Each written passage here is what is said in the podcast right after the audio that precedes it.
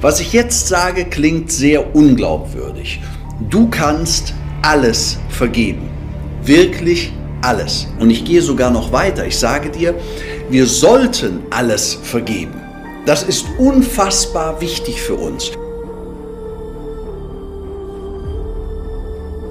Ich sage natürlich nicht, dass es einfach ist. Vergeben ist nicht einfach. Das haben wir alle schon erlebt. Und wir alle kennen Menschen, die Kränkungen Jahrzehnte mit sich herumtragen, wie so ein Riesenpaket, die unter diesen schlimmen Kränkungen leiden. Vielleicht kennst du das selbst. Irgendjemand hat dich verletzt und nach vielen Jahren kommt eine richtige Wut in dir hoch, wenn du daran denkst. Du musst nur kurz dran denken und bang, bist du in einem ganz anderen State voller Wut. Weißt du, eine Krankheit kann chronisch werden. Und in meinen Augen ist Hass eine Krankheit. Und auch Hass kann chronisch werden. Da wird eben aus Wut Hass. Das heißt, er setzt sich so richtig in dir fest. Wann entsteht dieser Hass? Wenn uns ein Mensch so sehr verletzt hat, dass wir ihm einfach nicht mehr verzeihen wollen. Achtung, ich sage nicht, dass wir ihm nicht mehr verzeihen können. Wir wollen es nicht. Und in diesem Moment wird unsere Wut zu Hass, zu chronischem Hass. Warum sollten wir vergeben? Lass uns einmal darüber nachdenken, wem wir schaden, wenn wir jemandem hassen. Dem anderen? Er nicht. Oftmals bekommt der andere das nämlich gar nicht mit, dass wir ihn hassen oder dass wir ihm zumindest nicht vergeben können. Aber jedes Mal, wenn wir eine negative Emotion verspüren, schütten wir in unserem Kopf einen Chemiecocktail aus. Das passiert automatisch und ist vollkommen unbewusst. Und wenn du eine Wut in deinem Bauch spürst, dann kannst du Sekunden später in deinem Blut diese giftigen Stoffe messen. Stoffe, die dein Gehirn ausgeschüttet hat, beziehungsweise die Befehle dazu gegeben hat. Es ist wirklich so. Wut und Hass verändern deinen Körper. Du kannst das messen. Und anhaltende Wut, tief sitzender Hass machen dich auf Dauer krank.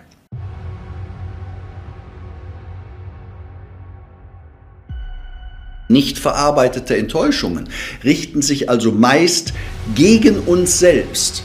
Wenn wir wütend sind, wenn wir hassen, dann raubt uns das unser Glück und unseren Frieden. Wut und Hass blockieren unsere Energie. Wir haben dann einfach nicht mehr genug Energie für die wirklich wichtigen, schönen Dinge im Leben. Die Lösung ist, wir sollten Hass und Wut schnell wieder ziehen lassen. Es gibt nur einen Weg dazu, indem wir vergeben.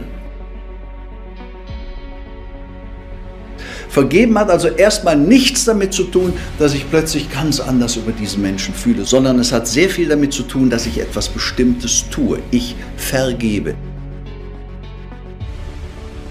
Wenn wir das tun, da müssen wir gar nicht mehr von uns erwarten, dass wir den Schuft plötzlich gern haben, zumindest nicht im ersten Schritt. Energetisch bedeutet vergeben also zunächst einmal, wir tun etwas, was unsere Energie wieder fließen lässt. Wir schenken Vergebung und dadurch fließt wieder unsere Energie. Leben kann nur so lange existieren, wie Energie fließt. Irgendwas fließt uns dann zu und dann fließt es irgendwie wieder ab. Wir atmen ein, wir atmen aus. Wenn wir nicht vergeben, dann halten wir fest. Und das ist keine gute Sache, wenn wir festhalten. Wenn es uns mit Wut und mit Hass so sehr erfüllt, dass wir nicht mehr loslassen können. Vergeben gehört zum Fluss des Lebens dazu. Und die höchste Form des Gebens ist zu vergeben. Es ist aber nicht nur die höchste Form, es ist vielleicht auch die schwierigste.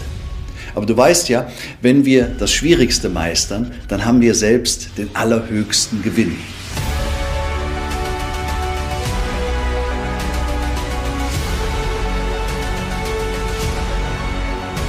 Wem du die Schuld gibst, gibst du die Macht. Du willst ja nicht die Macht über dein Leben abgeben. Du willst ja nicht in der Vergangenheit gefangen bleiben. Du willst nicht, dass die Dinge, die dir einmal angetan wurden, wie Gitterstäbe für dein ganzes Leben sind, Gitterstäbe eines Gefängnisses. Wenn du das Gefängnis verlassen willst, wenn du frei sein willst, dann musst du alle Ungerechtigkeiten verzeihen, vergeben.